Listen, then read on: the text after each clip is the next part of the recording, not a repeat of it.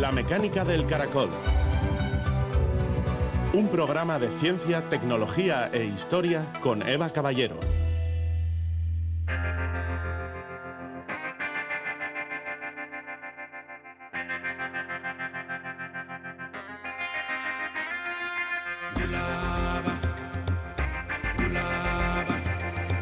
Las personas raras son muy individualistas, obsesionadas consigo mismas, orientadas al control, inconformistas y analíticas. Joseph Henrich, antropólogo.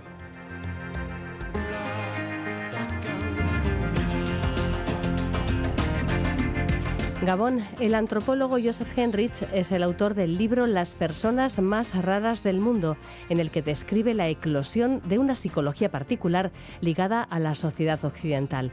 Las personas más raras del mundo, explica, son individualistas, creen que cada cual es dueño de su destino, son analíticas, viven en un mundo en el que imperan libertades personales y normas impersonales, y en el que desconocidos colaboran entre sí para conseguir objetivos.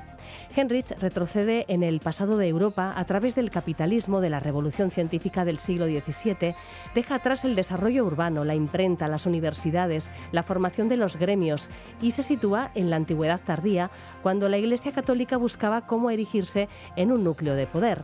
Lo consiguió imponiendo la familia monógama y prohibiendo el matrimonio entre primos. Estos cambios modelaron para siempre, según Henrich, la psicología europea, al acabar con los clanes y con ellos con las lealtades dentro del grupo familiar. A partir de ahí, y poniendo especial énfasis también en el surgimiento de la Iglesia protestante, Henrich explica cómo se pusieron en marcha cambios que acabaron produciendo las personas más raras del mundo, creando una sociedad psicológicamente peculiar y particularmente próspera. Juan Ignacio Pérez Iglesias es quien nos va a acompañar en el recorrido por las ideas que recoge Henrich en este libro, editado en castellano por la editorial Capitán Swing. Además, Óscar González nos propone una de sus historias sobre arte y ciencia. Johannes Vermeer es uno de los pintores más conocidos de la escuela flamenca, autor, por ejemplo, del cuadro La joven de la perla. No se le conocen muchas obras, así que podemos imaginar la conmoción que supone darse cuenta de que posiblemente uno de sus cuadros en realidad no es suyo. Lo que nos va a contar Oscar es la historia de Muchacha con flauta y de la investigación que ha puesto en duda su autoría. Comenzamos.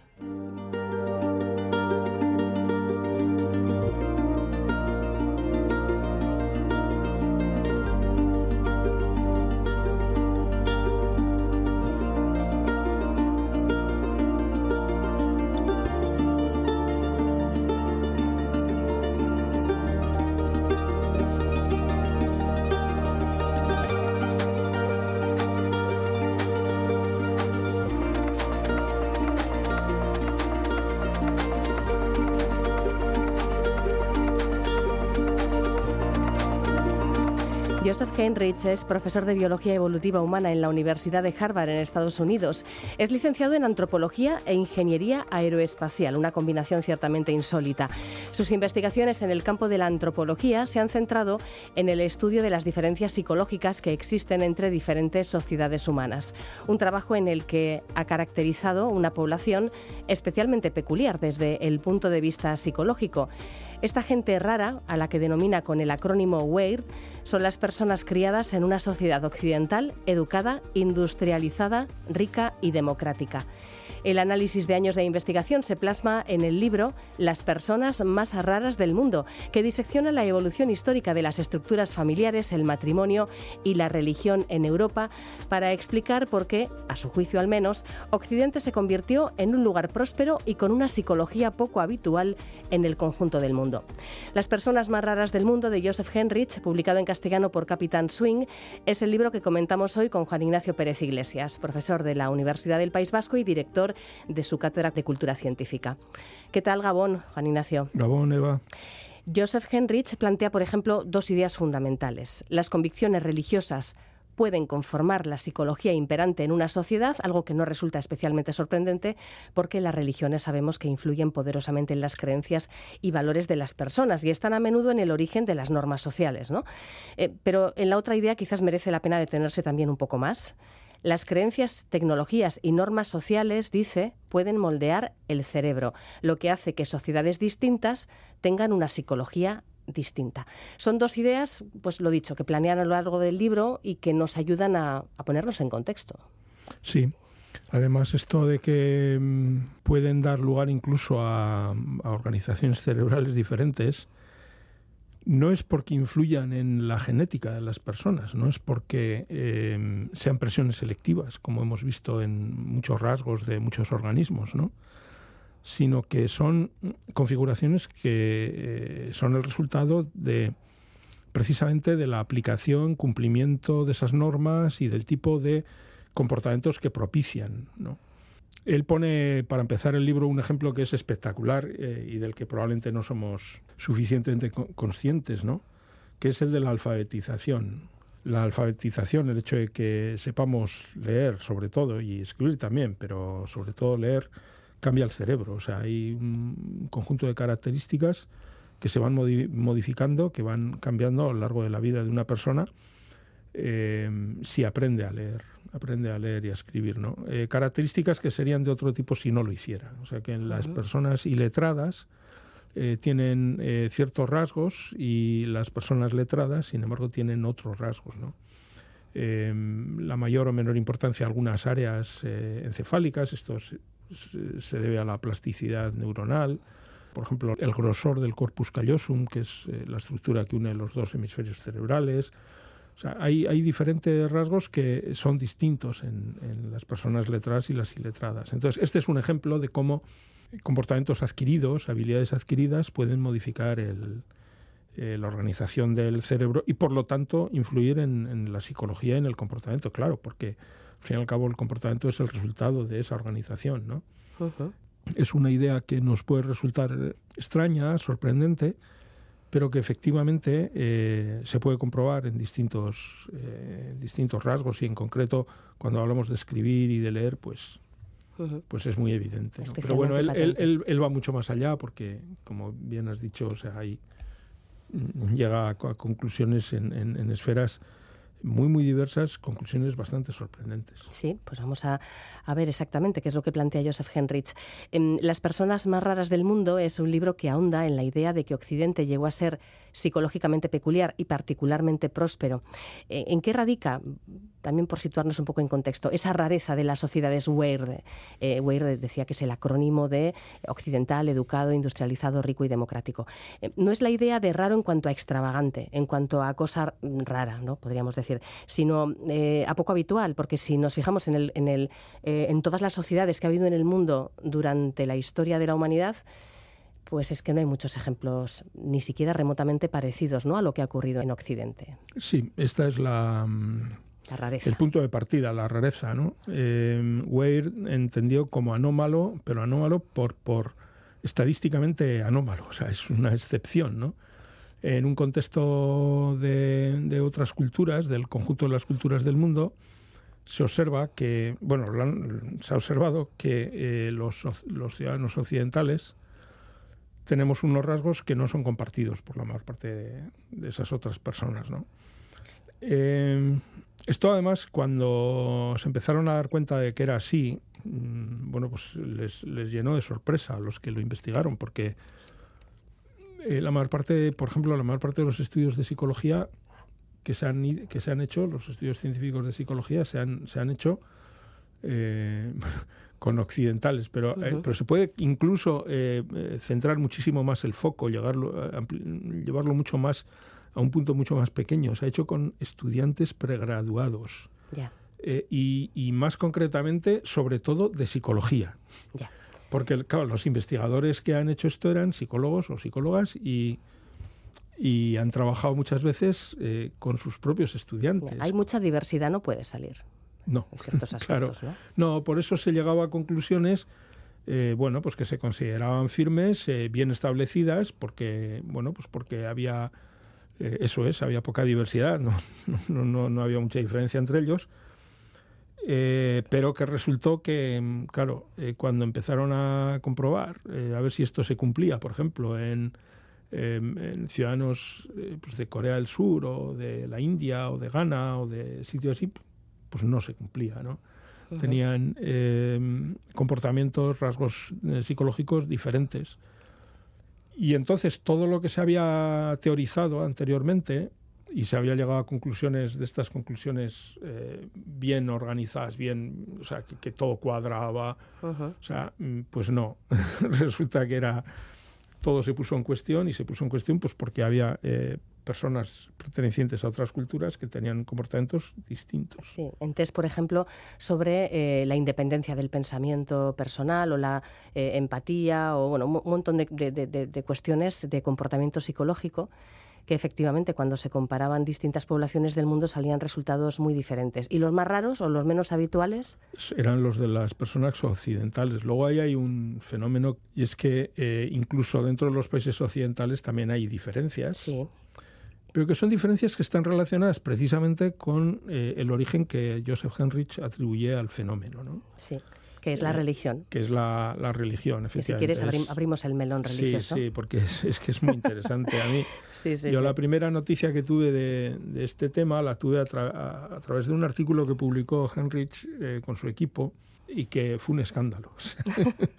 sí, se le echaron muchas encima... De, muchas de las ideas que planteas son realmente... Sí, son eh, escandalosas. escandalosas o por lo menos que de estas que te sacuden y tienes que pensar... Sí, pero escandalosas en el sentido de que él se mete en, camisas de once varas. Eh, y lo digo en el buen sentido. O sea, mm, tú has dicho qué tipo de personaje es al principio. Este es un ingeniero aeroespacial metido antropólogo. O sea, su formación inicial básica es de ingeniero. Yo a Henrich lo conocí eh, con un libro anterior sobre evolución cultural. El tema era la evolución cultural.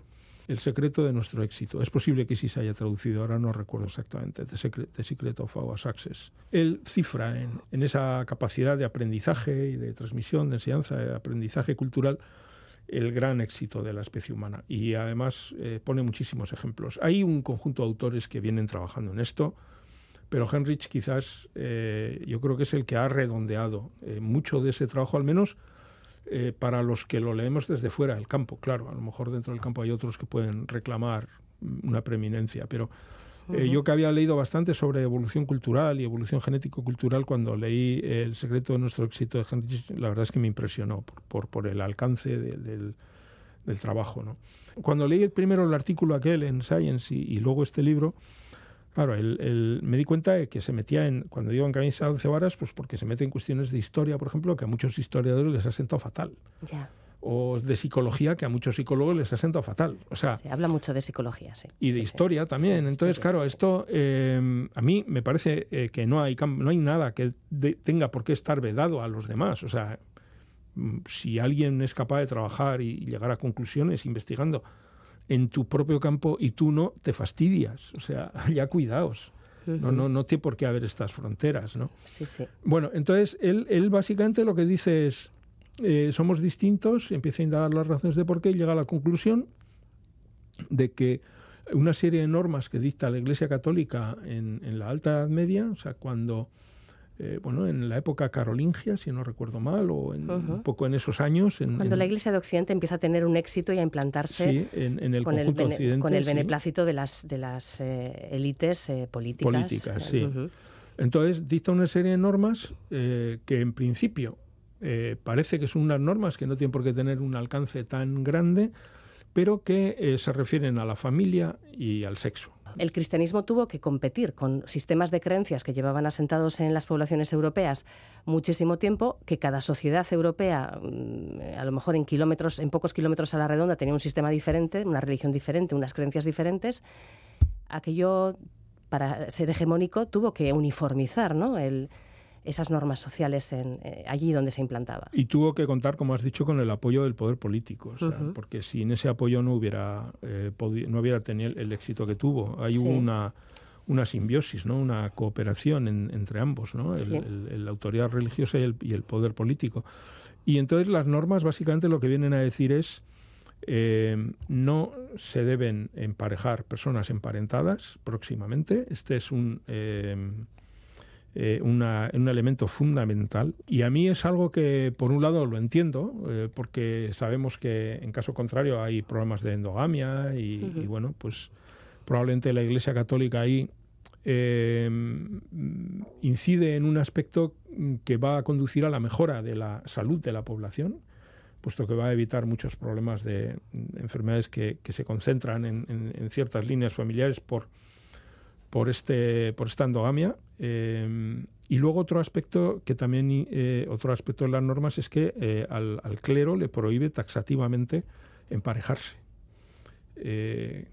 porque estaba socialmente y, bueno, de, de, todo punto de vista está admitido que los clérigos podían tener pareja, ¿no?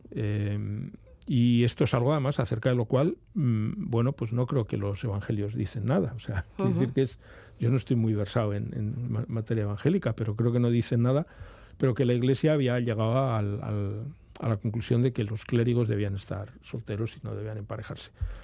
Eh, esto le costó muchísimo eh, erradicar los, vamos a decir, concubinatos o matrimonios o parejas eh, del, del, clero con, con mujeres con las que convivían, ¿no? Eh, le costó mucho tiempo, eh, por razones obvias, todo hay que decirlo. Eh, y, lo otro también, también le costó. De hecho, no fue fácil que se cumplieran estas normas, porque existía una tradición de casamientos entre primos, sobre todo, no, no entre hermanos, pero sí entre primos, incluso primos primeros, o sea, primos carnales.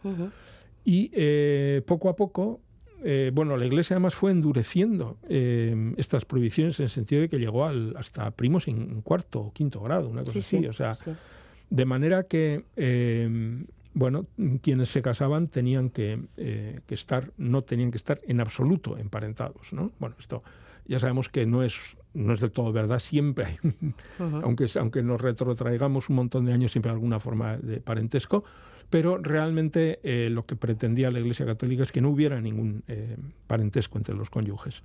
Y, hubo más elementos. Por ejemplo, eh, incidió mucho y, en la idea de que no debían, los padres no debían acordar los matrimonios de los hijos que debían ser los matrimonios debían ser voluntarios por parte de, los hijos ¿no? esto es un canto al amor o mejor todavía una, una especie de limitación porque muchas de estas normas incluida la del matrimonio con personas no consanguíneas, eh, dice Joseph Henricks que tenían como objetivo ir eliminando poco a poco el concepto de tribu en Europa, el concepto de sociedades muy enraizadas con muchos lazos familiares de poder. lo que pasa es que yo no estoy seguro de si esto era eh, quien dictaba estas normas, el, si el papado perseguía eso de manera explícita o partía de una convicción y que de una forma un tanto inconsciente también sí comprobaba que socavaba la existencia de, focos de poder eh, que podían ser refractarios al propio poder de la Iglesia. Efectivamente, eh, el efecto fundamental, radical, importantísimo que tienen estas normas es que produce una dispersión de, las, eh, de los clanes. los clanes desaparecen, los clanes familiares desaparecen. Entonces ya no hay las lealtades, y esto es muy importante, las lealtades ya no se ejercen dentro del, grupo familiar, del clan, de la tribu, por así decir, ¿no? Sencillamente porque se dinamitan desde el momento en el que dejan de producirse estos, eh, estos em, em, emparejamientos, lo que él llama eh, strong kinship, que es eh, la familiaridad fuerte, desaparece porque se debilitan los lazos familiares. Y al debilitarse los lazos familiares, esa lealtad a la familia, lógicamente, se debilita. Antes he comentado que eh, una de las cuestiones más interesantes del libro es que eh, relaciona em, con bastante convicción, al menos desde el punto de vista del análisis estadístico, lo que él llama la exposición a la Iglesia Católica durante la Edad Media con el grado actual, actual de eh, interiorización, por así decir, de comportamientos propios de sociedades en las que no hay eh, fuertes relaciones de parentesco, ¿no?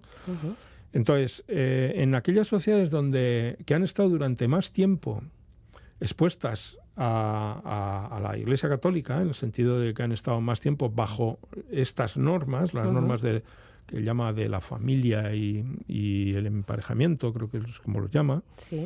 en las que han estado más tiempo, en estas, eh, los rasgos psicológicos, el comportamiento, de la gente es más característico de estas sociedades occidentales, más, más impersonal, más individualista, más analítico, más eh, libre de adhesiones al grupo familiar, etcétera. Y las zonas que han estado expuestas durante menos tiempo a lo largo de la Edad Media son las que todavía mantienen ciertos comportamientos propios de clanes familiares, ¿no? Y hay dos zonas en Europa, en Europa occidental, eh, donde hay un poco este, eh, esta menor exposición a la Iglesia Católica, que son el, sur de la península ibérica y el sur de la península itálica, porque han, eh, han sido zonas durante, en las que durante mucho más tiempo estuvo eh, el, fue el, gobierno musulmán, ¿no? o sea, que, es, que además es una civilización en la que precisamente los clanes son importantísimos, los clanes familiares, los grupos familiares, ¿no? Que generan, según estamos comentando todo el rato, una psicología diferente, ¿no? Podemos decir. Sí, porque tienen que ver con esta lealtad al grupo. Además es psicología diferente porque es algo que no, no se, ni siquiera se medita y que, y que los comportamientos propios de los occidentales son considerados anómalos, ciertamente. A mí, por ejemplo, me llamaba mucho la atención cuando eh, surge Hamas en Palestina. Eh, lo que hace jamás en Palestina es que en una sociedad que se está, vamos a decir, desintegrando y occidentalizando, o sea, se está perdiendo un poco la, la, la, raíces, las tradiciones culturales del, mundo, del mundo árabe, es que empieza a funcionar precisamente como un gran clan, en el sentido de que prestas todo tipo de servicios ¿no? Eh, a, a, las gentes. ¿no? Esto es muy importante porque en los países occidentales y sobre todo en los países centrales de, Europa, eh, allí donde la Iglesia ha tenido más influencia, en, estos países eh, esa psicología, que hemos dicho que es más individualista, más analítica, eh, de una, lo que se llama una prosocialidad más impersonal, más hacia el, conjunto de los miembros del grupo, con independencia de quiénes sean esos, esos miembros del grupo social, son sociedades en las que eh, la gente tiende a moverse más. Eh, ¿Por qué razón? Bueno, pues entre otras cosas porque en la medida en que se impiden los matrimonios con las, personas, las familiares más próximos, para buscar pareja hay que moverse más. Y al final esto acaba dando lugar también a que se acaba eh, residiendo más lejos también. ¿no? esto conlleva que un cierto apoyo que se recibía de la familia se deja de recibir. Entonces las, lo que era una asociación basada en los vínculos familiares y que mm, bueno pues recibía permitía recibir ese apoyo al que, al que me ha referido que por cierto es el que antes he citado hablando de jamás ¿no? Eh, que son cuestiones muchas veces de orden sanitario de orden religioso de orden educativo etcétera claro al, al, tenerse que desplazar la gente y tener que convivir con personas a las que no se conocía, o al menos muchas de ellas, y que ya tienen más movilidad de la que habían tenido antes, esto da, lugar a la formación de asociaciones que vienen a suplir lo que antes eh, hacía eh, la familia. Eh, y entonces son asociaciones como los gremios, por ejemplo, los gremios profesionales, o como asociaciones de carácter religioso, o las mismas universidades, por ejemplo. ¿no? O sea, que las universidades se creen en la Edad Media y se creen como asociación de estudiantes que contratan a profesores para recibir formación es, un, fenómeno característico, según Henrich, de este tipo de, sociedades. ¿no? Eh, y, el mismo crecimiento de ciertos núcleos urbanos, núcleos que además eh, nacen ya con, normas propias y que acaban teniendo eh, fueros otorgados por, por, los reyes, porque a los reyes también en su tensión con la nobleza les interesa eh, tener de su parte a las ciudades, acaban teniendo libertades y derechos que no tenían los poblados que estaban bajo la égida de los señores feudales. ¿no? Entonces se acaba configurando una sociedad en la que hay mucha movilidad geográfica, mucha movilidad, eh, por lo tanto, movilidad física de las personas, mucha movilidad residencial, por comparación con el, con el pasado, claro, uno no debe eh, pensar en nada parecido a lo que hacemos hoy, ¿no? Eh, sino eh, con lo que era habitual antes, ¿no?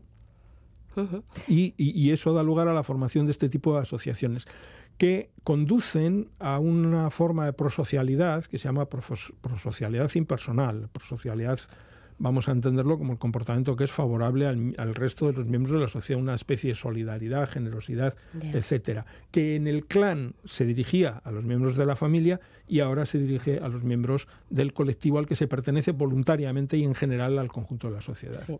Que no hay que confundir esta prosocialidad individual o este favorecer el emprendimiento personal en un momento dado con ser sociedades más egoístas, sino que eh, esos, eh, ese concepto de prestación de servicios o de, o de lazos, eh, incluso emocionales, se, se abren más allá de la familia. Efectivamente, sí. No, no, no hay, no se puede decir pues más egoístas o menos egoístas. Esto son conceptos que yo creo que no entran en esta, en esta comparación, eh, sino que eh, el marco en el que se ejercitan ciertas actitudes, de solidaridad sobre todo, es un marco diferente, más abierto y, eh, independiente y cambiante, e independiente de la familia. En sociedades donde hay em, clanes familiares eh, y donde funcionan los clanes familiares, no se entiende eh, que nos parezca a muchas personas mal el nepotismo. O sea, el nepotismo es un, es un rasgo característico de sociedades que funcionan sobre la base de clanes familiares, ¿no? O sea, esto de favorecer a, la familia, por ejemplo, a la hora de hacer una contratación, lo de enchufar al, primo, al hermano en una, en una empresa, en la administración, si se puede, etcétera, ¿no? En las sociedades eh, Weir, a las que se refiere Henrich, eh, no es que no ocurra, porque es muy difícil que no ocurra, pero ocurre en menor medida y desde luego está mucho más, eh, mucho peor mucho visto. peor visto. Lo importante es esto, que esté peor visto. Sí. Hay que añadir además otra, otra variable importantísima en, en este razonamiento que hace Joseph Henrich sobre la evolución histórica y sobre todo religiosa de Europa, y es la aparición del protestantismo, que reforzó algunos de los patrones psicológicos identificados como propios de las poblaciones Weir. Por ejemplo, la alfabetización para todo el mundo, no solamente para los hombres de las clases pudientes, sino que la alfabetización se, extendió muchísimo en, las sociedades occidentales que practicaban eh, la religión protestante. Y es ahí donde ya, mm, dice Joseph Henrich, que ya es cuando hay un giro de tuerca ya asombroso, que vuelve a los occidentales psicológicamente insólitos. Efectivamente, eh, una de las tesis de Lutero es que teníamos que tener acceso directo a la palabra de Dios, ¿no? a la Biblia. Eh, no debíamos eh, depender de la intermediación del clero para tener este acceso. ¿no? Y esto eh, quería decir que tenemos que poder leer todos y todas. Y entonces esto, que además ocurre a la vez que prácticamente a la vez que se inventa la imprenta, esto le da un impulso definitivo a estas tendencias de las que veníamos hablando, ¿no? Porque efectivamente, al, hacernos a todos, bueno, sobre todo a los, a los que viven en, las zonas protestantes, y hay comparaciones muy interesantes en el libro. Eh, por ejemplo, en Alemania, eh, en, muy poco espacio de, terreno, de, espacio, se ven grandes diferencias en ciertos rasgos, porque sencillamente hay, hay mm, principados, educados, condados que eh, eran eh, protestantes y otros, o que eran y que son protestantes y otros que eran o son católicos, ¿no? O sea que es muy interesante, por ejemplo, ver que eh, hay diferencias también, por ejemplo, entre Holanda y Bélgica, enormes, enormes, sobre todo entre, entre la, la, Bélgica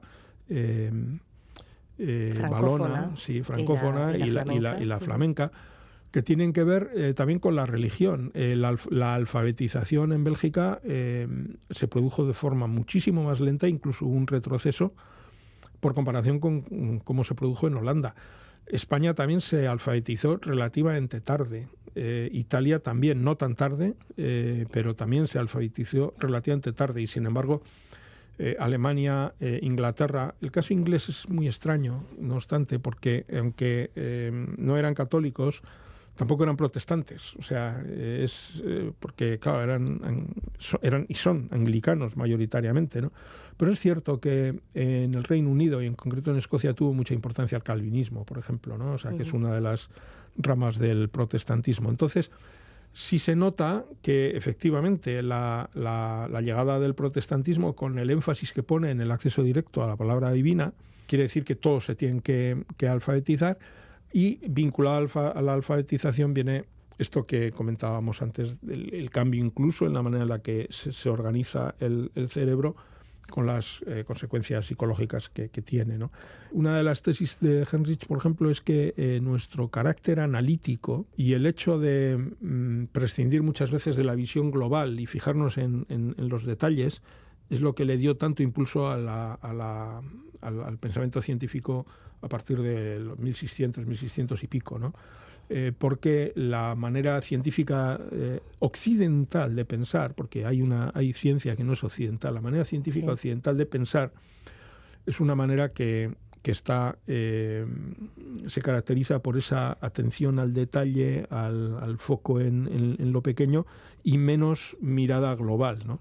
Que eso a veces nos causa pues una mala mala pasada, ¿no? Pero efectivamente, eh, y nos hace también esto mucho más analíticos, ¿no? Tendemos siempre a fijarnos en los detalles, a, establecer relaciones causales, pensamos mucho en la intencionalidad de las cosas. Otra cosa que, por cierto, no tiene nada que ver con esto, pero que es muy interesante, es que eh, los occidentales sentimos culpa, pero poca vergüenza, y los que mm, viven en, sociedades, esto lo explica eh, también él en el libro, en sociedades no weirs, en sociedades de fuertes vínculos familiares, es que el sentimiento preponderante es el de la vergüenza, pero no es el de la culpa. Es un podría parecer lo mismo, pero no, es lo, mismo, porque la vergüenza es un sentimiento, es una emoción social, y la culpa no, es individual. O sea, eh, y esto tiene que ver con el hecho de que la relación, por ejemplo, con la divinidad de los eh, occidentales es una relación individual, no es social, mientras que en, en las sociedades de parentesco fuerte es una relación más de carácter familiar. ¿no?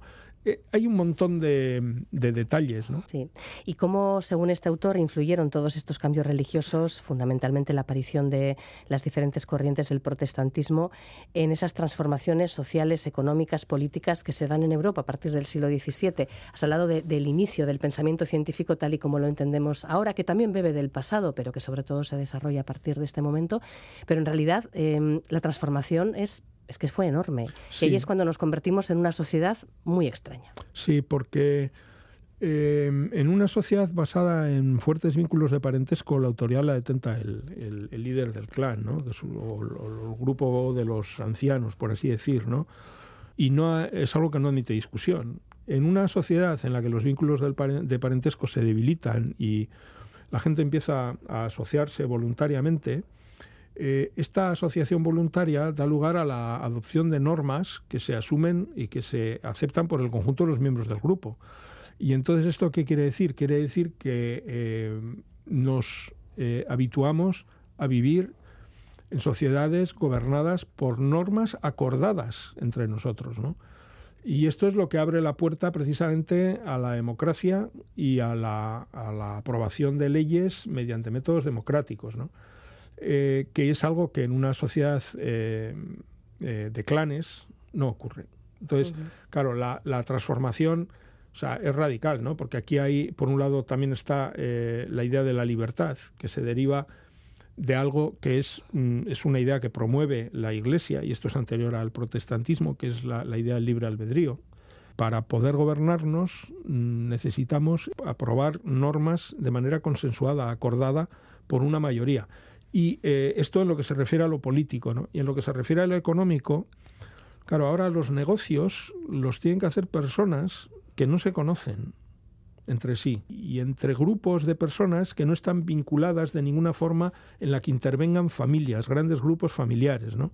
Entonces, esto conduce a una manera de relación económica también en la que hay, es necesaria una confianza interpersonal anónima, por así decir.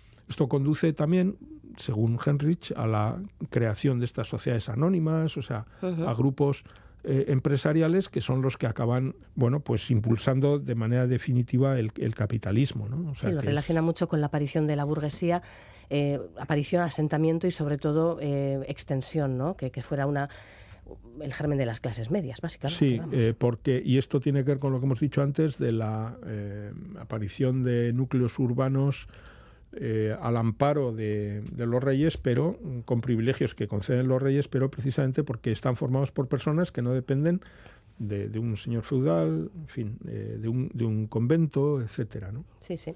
El resumen de, este libro, volviendo un poco a lo que comentaba al principio, es que las religiones influyen en las creencias, en los valores de las personas, están en el origen de normas sociales, pero eh, va muchísimo más allá, al generar una especie de, de entramado de ideas que al final mm, se puede estar más de acuerdo con unas que con otras, pero es un entramado bastante sólido, ¿no? Bastante bastante coherente en muchos aspectos. Sí, yo tengo la impresión, eh, cada vez que sale un, libro como este, porque este libro eh, yo creo que va a tener un impacto parecido al que tuvo, por ejemplo, en su momento eh, Armas, Gérmenes y Acero, de, de Jared Diamond, ¿no?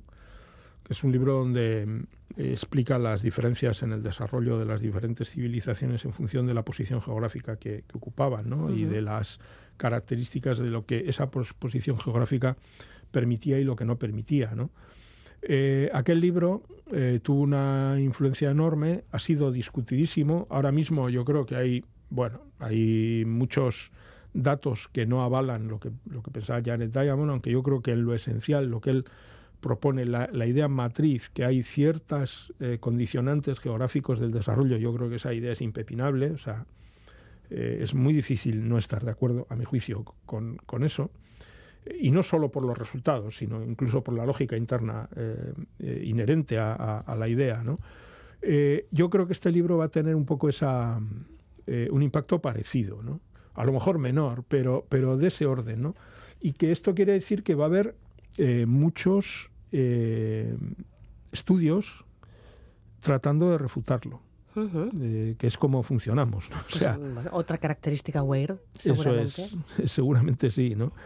Y, entonces, eh, dentro de unos años, lo recordaremos como ahora recordamos el de Jared Diamond. O sea, y estoy poniendo ejemplos, mm, no sé, quizás la tabla rasa de, de Steven Pinker también puede entrar en esa categoría, ¿no? O sea, mm, libros que, que marcan una época en lo que se refiere a la comprensión del, del, mundo en el que vivimos, ¿no? que nos ayuda a comprender el mundo en el que vivimos. A mí, eh, por eso me gustan mucho estos libros, porque nos, nos proporcionan unas narrativas que, que hacen eh, comprensible el mundo. Eh, es verdad, no lo es. Claro, es que la verdad es un concepto un poco difícil. Sí. Bueno, desde luego da que, que pensar. En, ciencia es como lo vamos eh, cambiando, lo que entendemos por verdad, conforme refutamos o verificamos hipótesis anteriores, ¿no? conjeturas anteriores, pues habrá elementos de este libro que perdurarán, yo estoy seguro. Va a haber elementos que van a perdurar como, como perduran algunos de los de Diamond y otros probablemente se vean modificados, pero simplemente el hecho de que se vaya a trabajar para refutarlos ya va a proporcionar todavía más conocimiento, lo cual es, es, es, es una gran cosa. Un libro eh, amplio, evidentemente, pero al mismo tiempo entretenido y fácil de leer, en el que además em, va explicando experimentos psicológicos realizados en otras comunidades, en otras poblaciones del mundo sobre las que merece también la pena aprender algo, ¿no? Eh, no solamente se centra en, la rareza de los occidentales, sino que en contrapunto pues explica muchas eh, características psicológicas de otras poblaciones del mundo y eso también es muy interesante porque como decías, este tipo de análisis se centran tanto siempre en Occidente que nos perdemos lo que ocurre en, otros lugares. Para un antropólogo eh, eh, lo interesante está en la comparación entre las culturas humanas en diferentes lugares del mundo, ¿no? O sea que efectivamente proporciona información no solamente de, las sociedades occidentales, sino de otras sociedades también. Las personas más raras del mundo, un libro que ahonda en la idea de que Occidente llegó a ser psicológicamente peculiar y, particularmente próspero en base a una serie de, cambios eh, de normas sociales impulsados fundamentalmente por la Iglesia cristiana. Bueno, Juan Ignacio, pues eh, encantado de saludarte un año más. Te esperamos por aquí. Muy bien, encantado yo también. Agur. Agur.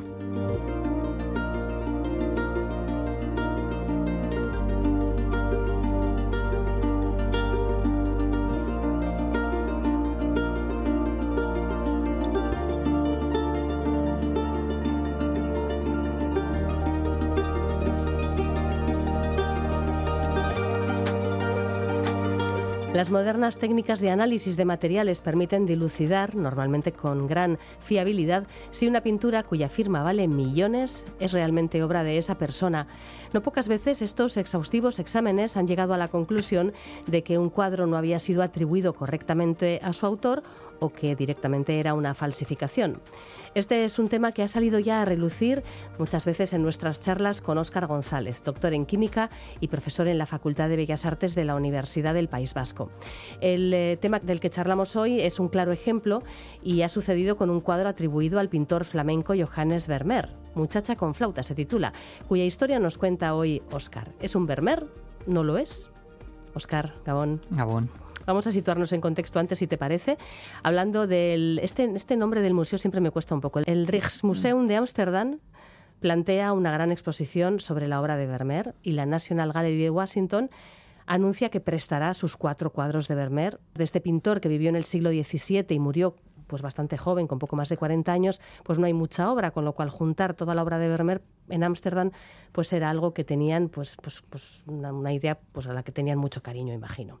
Solo que en Washington eh, les da por hacer análisis de los cuadros y, llegan a la conclusión que, este cuadro, que por cierto es muy pequeñito, pues, pues no es de Vermeer. ¿A qué tipo de exámenes han sometido a esta obra?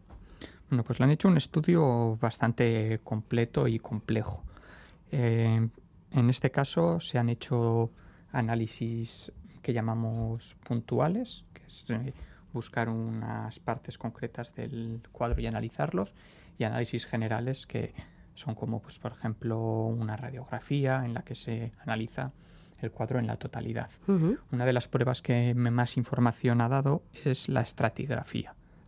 La estratigrafía es un análisis en el que se coge un trocito micrométrico, muy muy pequeñito de un cuadro, pero se coge no solo en superficie, sino toda la sección transversal. Como una lasaña. Eso es, como una lasaña en la que vemos las diferentes capas que tiene la pintura.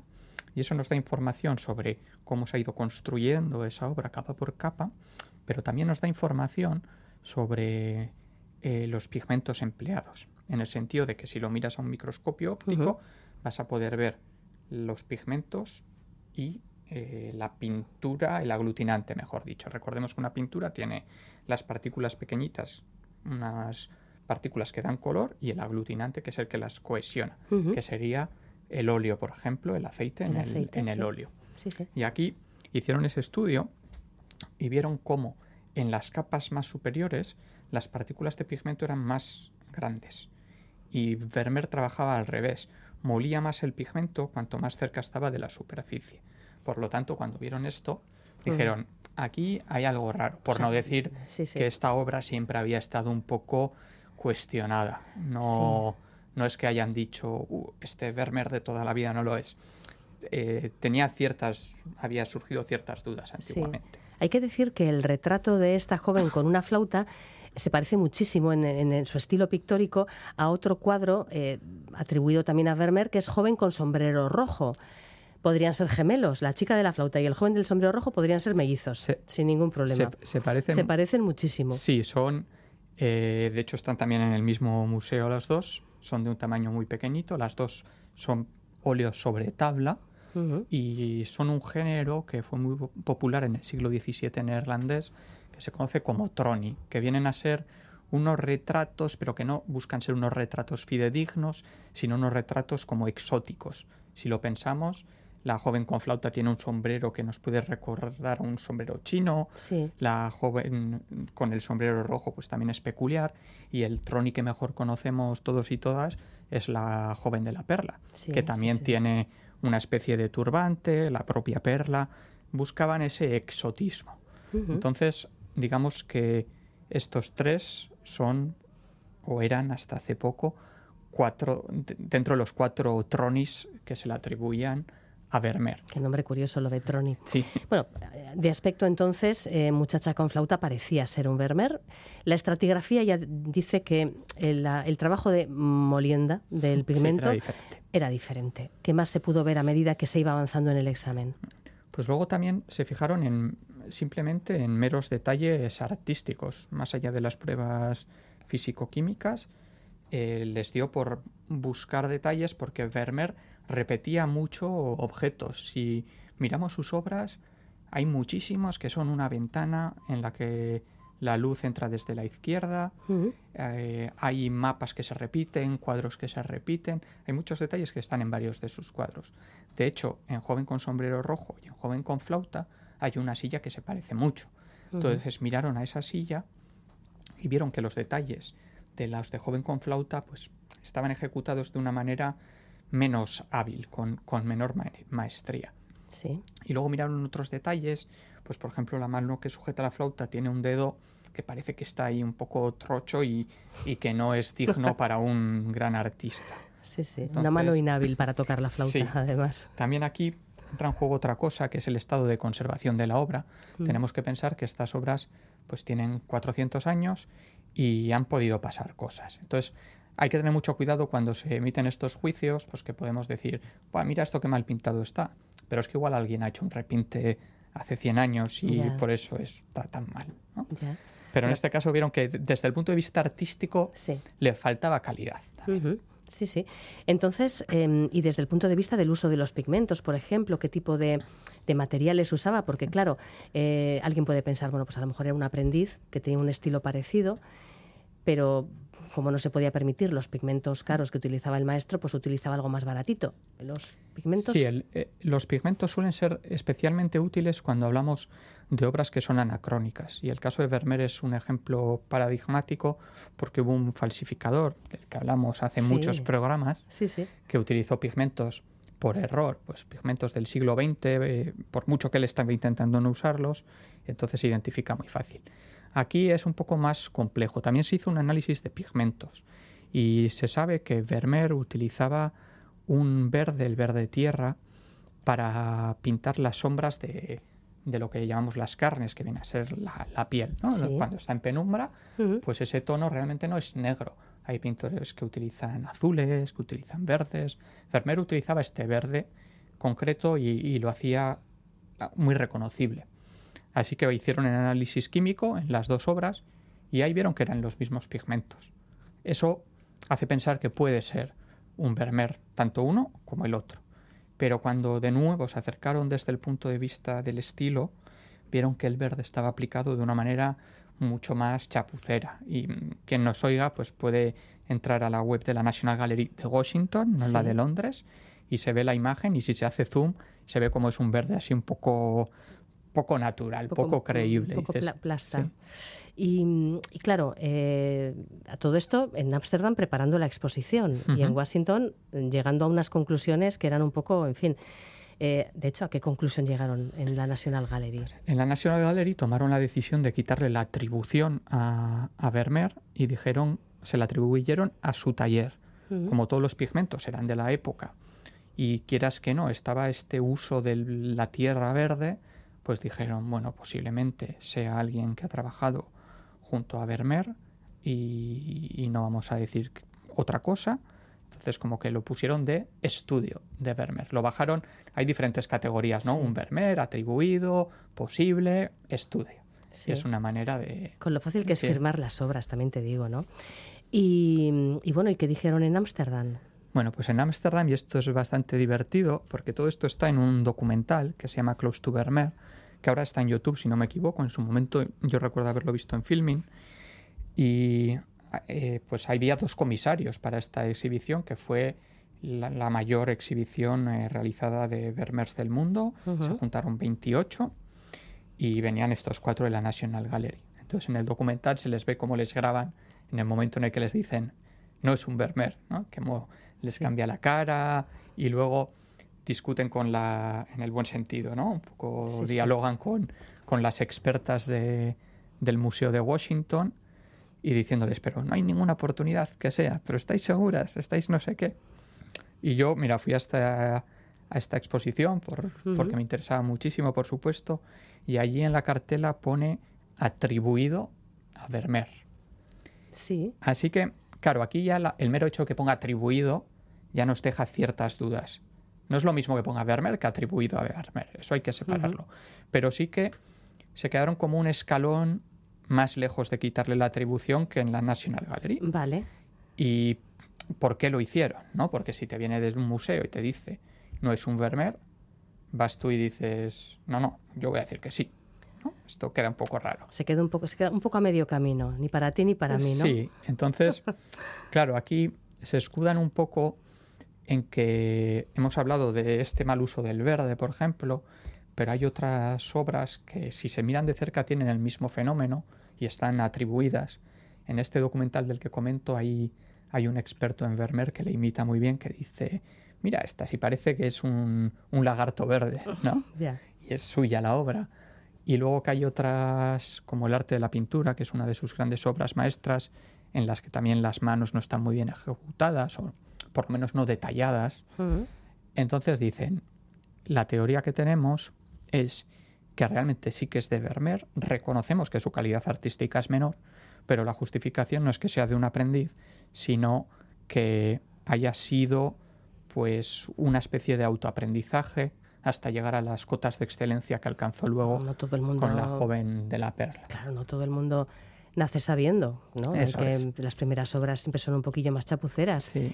Y, y, sin embargo, en, en la National Gallery, que es a la que pertenece el cuadro, siguen con su cosa de que es un, un aprendiz. ¿Se sabe si Vermeer tenía aprendices? Porque eso sería una pista. Claro. Claro, ahí está. Tiene un estudio con, con- con ayudantes. Es que esto no es solo un cambio de atribución, que es una obra menor dentro de lo que es Vermeer, que cada obra es importante porque tiene menos de 40 atribuidas, pero bueno, tampoco iría más allá, Mm. sino es porque a Vermeer no se le reconocen eh, taller.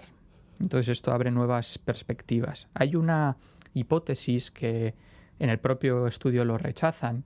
Hubo un experto que hace tiempo dijo que hay obras que pueden haber sido terminadas por su hija María. Eh, Vermeer cuando murió dejó a su familia, no sé, tenía 13 hijos o algo así. Murió muy Dejó- joven, ¿lo he visto? Con cuarenta y pocos. Sí, dejó a la familia en, en una situación económica bastante comprometida. Tuvieron que vender las obras para poder sacar dinero. Y hay como una especie de hipótesis que plantea que pudo ser su hija María quien acabase las obras para que estuviesen finalizadas y poder venderlas. Pero en el mismo estudio que plantean Ujú. esto, dic- que plantean que, que no es un original de Vermeer, dicen que esa teoría está como desechada. Ya, ya, ya. Bueno, en todo caso, qué interesante que haya también un documental sobre el tema y que quien eh, disfrute con este tipo de historias pueda verlo con más, sí, sí, lujo, sí. con más lujo de detalles. Hay que decir que toda esta historia, además, la ha contado Óscar en Naucas Bilbao y que el vídeo con la charla La Última Vermeer se puede ver en el canal Cosmos de itv.eus junto con todas las charlas naucas habidas y por haber. Em, y además eh, vamos a darte un poco de publicité porque bueno, sigues publicando de vez en cuando artículos en el cuaderno de cultura científica con el hashtag Quimi- Quimicarte y bueno, pues es un buen lugar también para seguir aprendiendo sobre ciencia y arte. Eso es, tengo todos los artículos recogidos en el blog. Es cierto que en el cuaderno hace mucho que no publico. El editor igual me da una patada Bueno, algún pero, día. pero tienes, lo que lo he mirado yo, más de 30. Sí. Tienes ya más obras que Vermeer. Mira, eso sí, eso es Tienes cierto. más, tienes más entradas que cuadros Vermeer. Eso es cierto. Gracias, Oscar. A ti, Agur. Eva.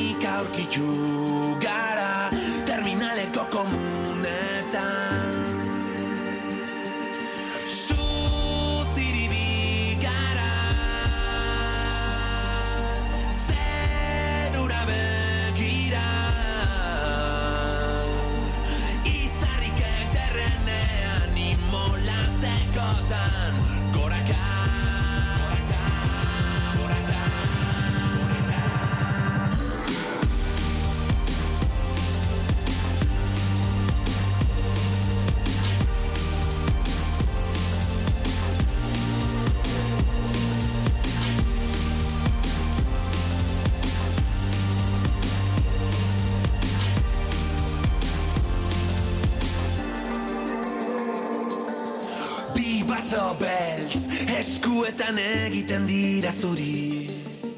Hogeita ma mililitro argi.